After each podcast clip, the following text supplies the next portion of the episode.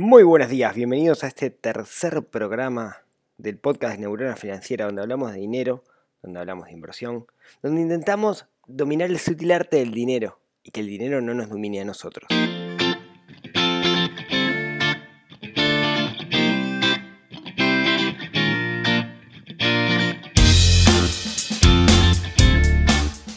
Bienvenidos a todos en este 18 de julio, miércoles 18 de julio, donde se jura la primera constitución en, Uruguay, feriado, eh, así que dudo que muchos escuchen hoy el programa, pero de todas formas, como la idea es salir los miércoles, aquí estamos. Y hoy en un programa súper especial, porque hoy vamos a hablar de inversión, pero no vamos a salir de este programa sabiendo en qué invertir. ¿no? Vamos a nivelar la expectativa. Vamos a salir de este programa, o espero al menos mi idea, teniendo algunos conceptos claros que son fundamentales para poder determinar cualquier instrumento de inversión que ande en el mercado. ¿sí? Tenemos que tener claro qué es la inversión y en particular qué es la inversión para nosotros. A mí me pasó que yo no sabía nada de inversiones. Soy, soy bien sincero. Y estoy hablando hace 2, 3 años, digamos. No, no me voy a hacer el crade. Yo toda la vida estuve con esto. Yo hace 2, 3 años no sabía absolutamente nada de inversiones. Era un, lego en el tema. Y eh, bueno, sí sabía de finanzas personales, ¿no? Que, es mi fuerte. y lo que me pasó fue que, bueno, arranqué eh, a, a darme cuenta que necesitaba de alguna forma aprender a invertir. Porque me empezaba a sobrar plata. O sea, yo tenía un plan financiero que había construido a base de mucho esfuerzo, etc. Y me empezó a sobrar dinero. Entonces empecé a ver en qué lo podía invertir. Y bueno, en, ese momento no, no, yo no, encontré, hasta el día de hoy es bastante difícil encontrar información de, de, qué en cosas invertir. Entonces lo que hice fue, empecé a pispear y un día encontré un artículo en el diario que hablaba de un fideicomiso financiero llamado Pampa. ¿sí? Son esos generadores eólicos que hay por la ruta bueno, que hay por la ruta, ¿no? Que uno ve cuando anda por la ruta, ¿no? Que hay en el campo que cambiaron la matriz energética en Uruguay, que está excelente. Lo que me pasó fue que, bueno, mm, se podía invertir. Ahí decía que aceptaba inversiones minoristas a partir de 2.000, 3.000 dólares, una cosa por el estilo, que es más o menos lo que, lo que yo tenía para, para invertir. Y me puse a averiguar y no encontraba nada de información. Entonces, lo que hice fue llamé por teléfono a, un amigo que me pasó el contacto de un corredor de bolsa con el que él trabajaba. Y el corredor de bolsa, hablé con él y me dijo, mira flaco, por menos de 100 mil dólares yo no te abro operaciones porque pierdo plata. ¿Qué pasa? Los corredores de bolsa usualmente cobran por, por comisión, no por la operación, o sea, cobran un porcentaje por el monto de dinero que uno invierte, no por la ganancia. Así que eh, no le servía tener una cuenta de 2.000 dólares cuando con una cuenta de 100.000 dólares le tienen que dedicar más o menos el mismo esfuerzo y cobra muchísimo más plata. Entonces dije, bueno, quizás no tengo vuelta, quizás yo no, no, no, no tengo un mecanismo para, para invertir, no hay herramientas para inversión para minorista en el mercado. Pero seguí averiguando y escribí un post en Neurona Financiera que después se lo voy a dejar en las notas del programa porque fue muy cómico muy cómico, no, muy peculiar. En realidad lo que pasó fue que es el post más comentado hasta el día de hoy en el blog. Y los comentarios eran gente aportando información. Yo puse un primer matiz de, información que encontré por ahí en la vuelta. Y la gente me lo complementaba. Y yo dije, acá hay, hay una ventana, acá hay un montón de gente que, ha hecho algo y, tiene muchas ganas de, colaborar, de, de, compartir ese conocimiento. No es un conocimiento secreto, no hay una competencia acá. Entonces se me ocurrió crear un grupo de Meetup y dije, vamos a ver si juntamos a esta gente, esta gente que tiene ganas de colaborar.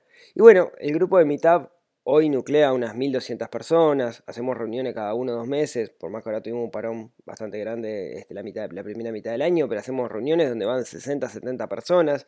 Es un grupo bien interesante y el hecho de juntarme de, conocer a gente que está invirtiendo hoy o gente que tiene ganas de invertir y que ha probado una u otra cosa, es quizás la herramienta más importante que he tenido para entender este mundo de las inversiones. No solo la teoría, sino realmente conocer gente que por hoy eh, está invirtiendo o que viene invirtiendo hace mucho tiempo en diversas cosas. Así que si no se animaron eh, todavía a ir a, una reunión, yo les dejo el link del grupo en, las notas del programa. Justo tenemos una hora el 25 que va a ser sobre, sobre trading. la idea es siempre hablar de algún mecanismo de inversión, etcétera. Y bueno, los que están lejos y no puedan ir, eh, ojalá podamos hacer algo algún día para que se puedan arrimar.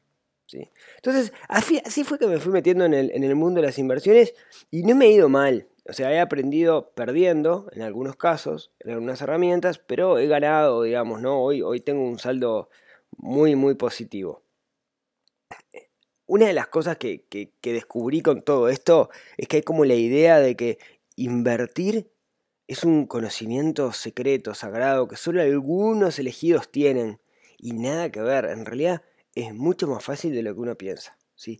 Realmente es mucho más fácil. No, no, no, no digo que sea súper sencillo, hay que entender algunas cosas, pero no son cosas para, para científicos nucleares, para economistas, o, o sea, son cosas sumamente sencillas. Miren, déjenme poner un ejemplo. Hace eh, quizás un año, capaz un poquito más, ¿se acuerdan cuando en Brasil apareció todo el lío de, Dilma? Bueno, hay acciones, si nos vamos a invertir en bolsa, que no es para nada la única forma de, invertir que hay, pero hay acciones de Brasil que operan en Wall Street. Entonces, cuando hay desconfianza en Brasil, bajan esas acciones. Pero después que se restablece la confianza, suben. Pasó en particular que mm, estaba el tema de Dilma, el impeachment, no sé qué, no sé cuánto, y las acciones de Itaú bajaron un montón. Itaú cotizando en Wall Street, sí, Banco Itaú, que es prácticamente, o sea, es, refleja bastante cómo está la economía del país, ¿no? Un banco. Entonces, bajó mucho y yo me la jugué, o sea, compré algunas, no, mucho, ¿no? Tipo, no sé, habré gastado, comprado, eh, este, creo, para probar, digamos, para jugar estas cosas, mil dólares. Pero la cuestión fue que la, acción subió después, no me acuerdo los números, pero subió como un 50-60% porque volvió a su valor original. ¿Qué quiere decir con esto? No era ciencia, era leer el diario y entender qué es lo que estaba pasando. Entonces, como esos hay, hay miles de casos, de ganadas, también algunas de perdidas, ¿no? Porque uno parte de suposiciones y hay cosas que uno nunca controla. Pero lo que quiere decir es que invertir realmente no es una cosa tan, tan compleja como nos quieren transmitir, ¿no? ¿Qué pasa? Hay una minoría que se dedica a manejarle dinero a la gente. Y ellos cobran muy caro por eso. Y la única forma, digamos, de que ellos cobren muchísimo dinero por eso es transmitiendo que es algo sumamente complejo, ¿no? Usando palabras muy difíciles. Este, y claro, digamos, se da. De hecho, eh, a mí me pasó que, cuando yo empecé a escribir artículos sobre inversiones, de alguna manera popularizando el concepto para que cualquiera pueda invertir, que es lo que yo quisiera, me llevó a llamar un corredor de bolsa para meterme la pesada, para decirme, che, mira que lo que está haciendo no está bueno, etcétera, etcétera. Obviamente lo, sigo haciendo, ¿no? Y, mis hijos siguen yendo a la escuela y viniendo y no he tenido problema hasta ahora. Entonces, yo quiero transmitir esa idea invertir es mucho más fácil de lo que pensamos. No es un conocimiento secreto, no es para, grandes genios. Eh, se puede, simplemente hay que ver por dónde, por dónde arrancar. Y la idea del capítulo de hoy, como yo decía al principio, es setear algunas bases que van a ser muy útiles para analizar cualquier instrumento de inversión que hay, que en la vuelta. ¿sí? Un detalle eh, no menor. ¿Por qué yo digo que invertir es necesario? Bueno, hay una realidad en los países latinoamericanos, en particular en Uruguay, ahora en Argentina lo vemos muy marcado y, en otros países también, no todos, digamos, pero, pero hay una realidad que es, tenemos inflación. Uruguay tiene una inflación, un rango meta del 7, que es difícil que llegue este año, o sea, ayer justo escuchaba que se estima que llegue al 8. La inflación básicamente quiere decir que voy a perder valor de mi dinero. O sea, no, es que sube el precio de las cosas. O otra forma de verlo, además de que sube el precio de las cosas, es que lo que yo antes compraba con 100 pesos, dentro de un año, si tengo una inflación del 10%, voy a poder comprar como si tuviera 90 pesos, el 90% de mi valor de compra. ¿sí? O sea, pierde valor de mi dinero. ¿Cuál es la única forma que yo tengo de proteger eso? Bueno, de alguna manera, entre comillas, invertir, hacer que ese dinero a su vez genere dinero.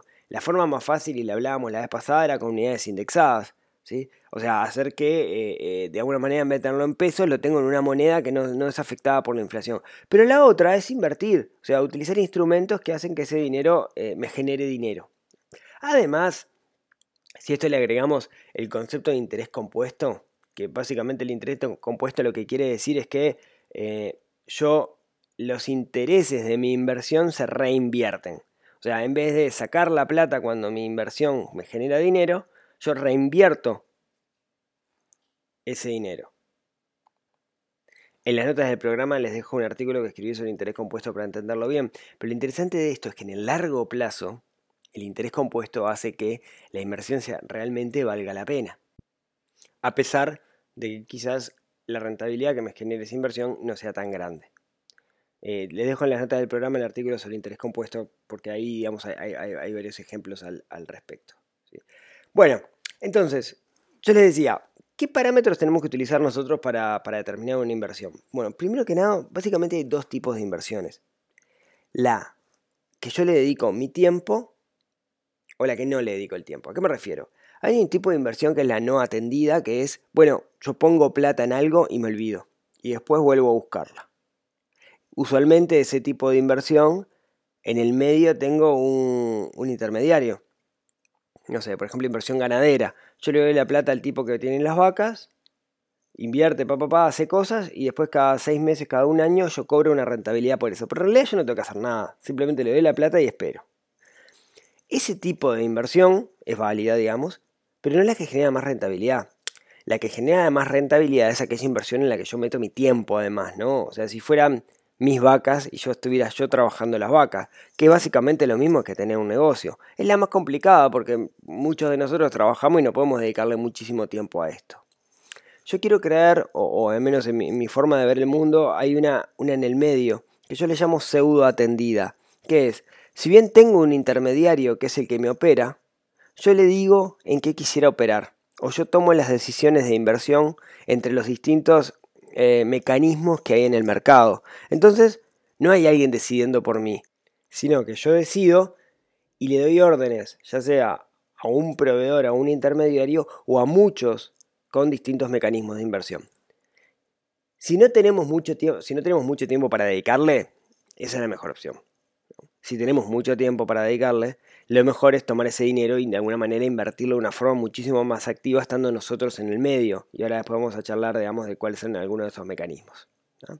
Bien, por otro lado, mm, ¿qué tenemos que tener en cuenta? Y esto es vital para definir cualquier tipo de inversión que vayamos a hacer. Primero, el plazo. Yo voy a poner el dinero y va a estar un tiempo colocado ese dinero y después me va a devolver una rentabilidad.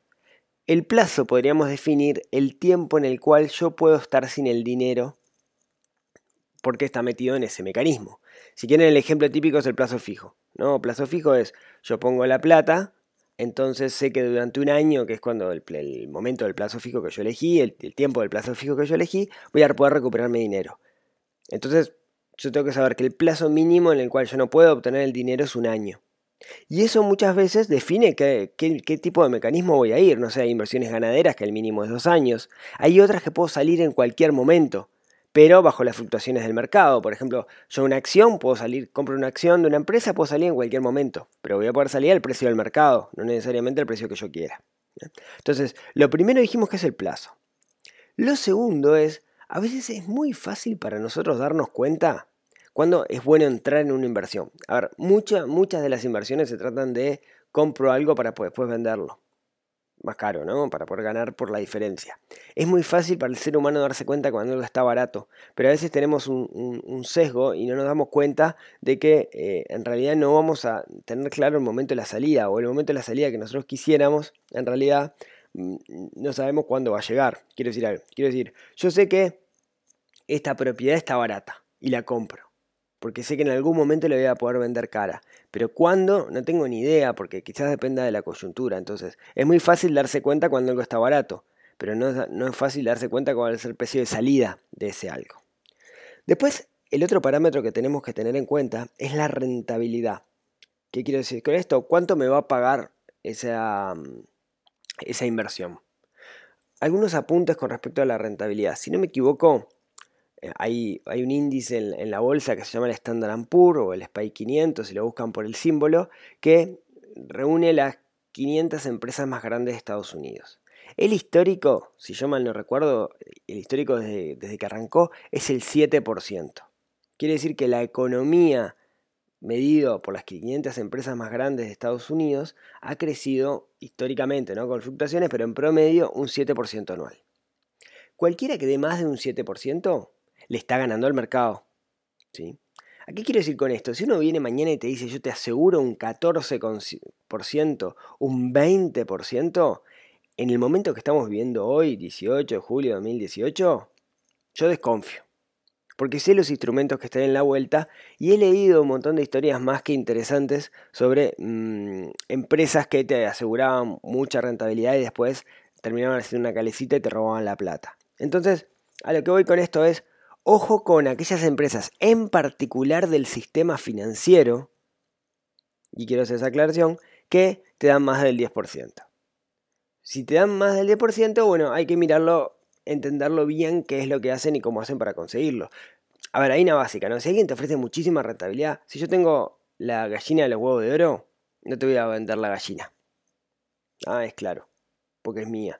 Entonces, aquellos que vengan con una fórmula mágica, ojo, ojo, no crean en las fórmulas mágicas. Entonces, ahí viene el segundo punto que es la rentabilidad. La rentabilidad cuando no es muy grande, en realidad empieza a tomar forma cuando yo puedo dejarlo muchos años eso y jugar con el interés compuesto. Y la otro, el otro aspecto bien importante a la hora de definir una inversión es cuánto dinero necesito para entrar. Lo que me decía a mí el corredor, che, mirá que por menos de 100 mil dólares yo no te abro operaciones. Bueno, ¿cuánta plata necesito yo realmente para empezar una inversión? No sé, se viene a la cabeza, por ejemplo, inversión ganadera, que en algún programa hablaremos de eso.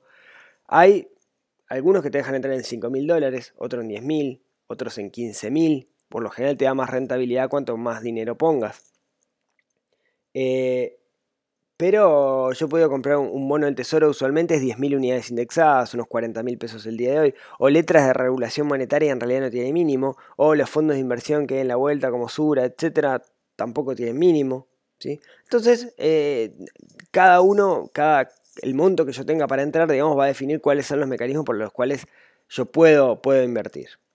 Y después, una, recomendación, digamos, que hay por ahí es, eh, intentemos tener un portafolio diversificado, no pongamos todos los huevos en la misma canasta. Si yo pongo todos los huevos en la misma canasta y pasa algo, digamos, con esa canasta, eh, voy a perder toda mi inversión. Entonces está bueno diversificar, está bueno tener eh, el dinero en distintos lugares. Ahí he leído algunos referentes de finanzas personales que esto no, están de acuerdo con eso y lo que dicen es, bueno, vos en realidad si no diversificás, lo que te permite hacer es ponerte, hacerte experto de un área. Y como experto de esa área vas a tener muchísimo más habilidad y vas a poder minimizar mucho más el riesgo que, eh, que con otras, que, que si quieres estar metido en 20.000 cosas al mismo tiempo. Es válido, digamos, y vale la pena hacer, hacer el análisis de eso. ¿sí? Bien, entonces, resumiendo, cuando yo quiero invertir, necesito saber el plazo con el cual no voy a tener el dinero, cuál va a ser la rentabilidad que me va a pagar esa inversión. Em, necesito saber, digamos, en qué momento se puede salir de esa, de esa inversión, cuánto dinero necesito para entrar y una cosa que olvidé, que es bien también importante, es la moneda. Yo debería Invertir siempre siguiendo un objetivo. Capitalizarme para un negocio, para comprar algo, para mi retiro, etc. Y muchas veces eso va a implicar la moneda en la cual yo voy a invertir, porque si no especulo. Si yo quisiera invertir para mi retiro, sería aconsejable que invirtiera en unidades indexadas, porque si fueran dólares y mi retiro fuera en Uruguay, yo especularía que el dólar en ese momento me va a servir, pero en realidad no lo sé. Entonces yo quisiera de alguna manera poder asegurarlo.